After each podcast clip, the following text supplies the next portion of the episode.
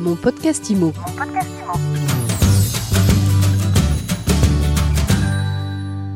On parle parité aujourd'hui dans mon podcast IMO et je suis avec Jean-Marc Torolion, président de la Fédération nationale de l'immobilier. Jean-Marc, bonjour. Bonjour Ariane.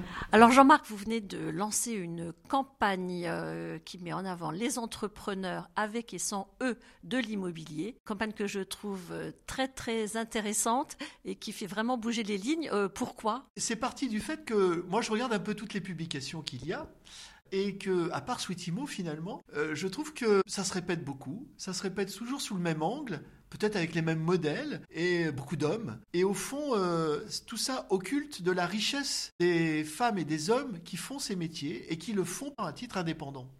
Et donc l'idée, c'était de mettre en lumière des femmes et des hommes qui euh, ont des entreprises, qui les font marcher et euh, qui sont euh, finalement la richesse globale de l'offre de services de ce pays en matière immobilière. Et donc on a sélectionné, mais on n'a pas eu de mal, en fait on a eu beaucoup de candidats et de candidates, on a sélectionné des entrepreneurs et des entrepreneuses. On a commencé par une entrepreneuse. voilà, c'est même une reconversion, donc c'est, je très courageuse, très peps. Et encore une fois, je crois que la, richesse de ce métier, la richesse de l'immobilier, c'est qu'on peut le faire sous des angles différents, à l'échelle que l'on souhaite. Et on sait que, par ailleurs, cette profession, elle est extrêmement féminisée. Et donc, moi, j'ai tenu à mettre en avant, dans cette première campagne, il y en aura quatre, une femme, en l'occurrence euh, dans l'Est, euh, et, qui correspond, et qui, à mon avis, correspond parfaitement à l'idée que nous nous faisons à la Fédération nationale de l'immobilier euh, de l'entrepreneuriat. C'est un entrepreneuriat de TPE, de reconversion professionnelle, avec une haute estime finalement de sa mission et avec, euh, je trouve, un angle un petit peu peps qui est, qui est hyper sympa. Voilà. Et on aura d'autres portraits évidemment d'hommes et de femmes parité absolue, ma chère Ariane. Moi, ce que je retiens de votre démarche, c'est justement la parité, et c'est pas on met les femmes en avant, c'est les femmes comme les hommes. C'est tout à fait juste. C'est-à-dire qu'au fond, il y a deux approches hein, dans, dans, dans, ce genre de dossier. Il y a euh, est-ce qu'on me met en avant parce que je suis une femme? Ou est-ce que parce qu'on me met en avant parce que je suis d'abord un, un, une entrepreneuse adhérente de la FNIM ben Évidemment, c'est parce que vous êtes une entrepreneuse à la FNIM qu'on vous met en avant.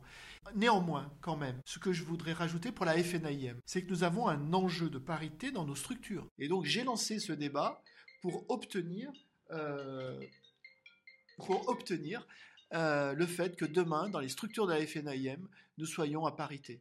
Vous en êtes où aujourd'hui? Eh bien, j'ai fixé un objectif à la fédération, je veux fixer un objectif et faire voter une motion. Et cette motion, je la ferai voter à notre Assemblée générale du 24 juin. Je souhaite qu'on se fixe comme objectif que 30% des membres de nos conseils d'administration, à quelque échelon que ce soit, national comme les chambres locales, soient composés dorénavant de femmes. Et je sais que cet objectif est déjà atteint dans beaucoup de chambres.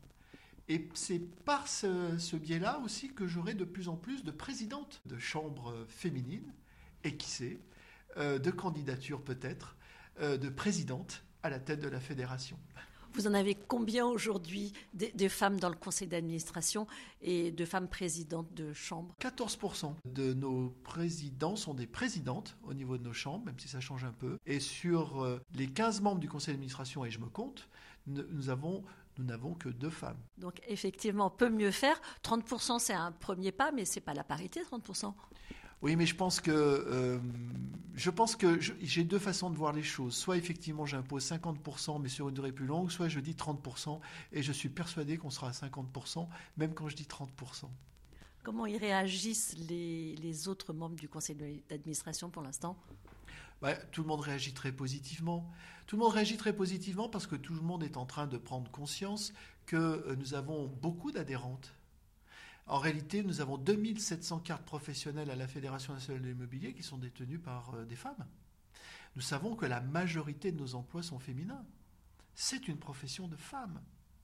Donc, euh, quand je dis ça, je, je dis que, au-delà de la légitimité économique, au-delà de la légitimité de la compétence, qui fait plus débat, qui fait pas débat, si je puis dire, euh, il reste à avoir la légitimité politique dans notre institution qui correspond à la réalité sociologique de nos adhérents. Donc vous avez dit tout à l'heure, pourquoi pas une femme présidente de la FNAIM dans quelques années? Ah oui, oui, oui, oui, oui, oui bien sûr, bien sûr. Merci beaucoup Jean-Marc d'avoir été avec nous aujourd'hui. On vous retrouve très vite pour un nouvel épisode de mon podcast IMO. En attendant, eh bien, je vous invite ainsi que nos auditeurs à partager cet épisode et surtout à vous abonner pour ceux qui ne l'ont pas encore fait. Abonnez-vous à mon podcast IMO, laissez des commentaires sur vos plateformes de podcast préférées et suivez-nous aussi sur MySweetImo. Mon podcast IMO. Mon podcast IMO.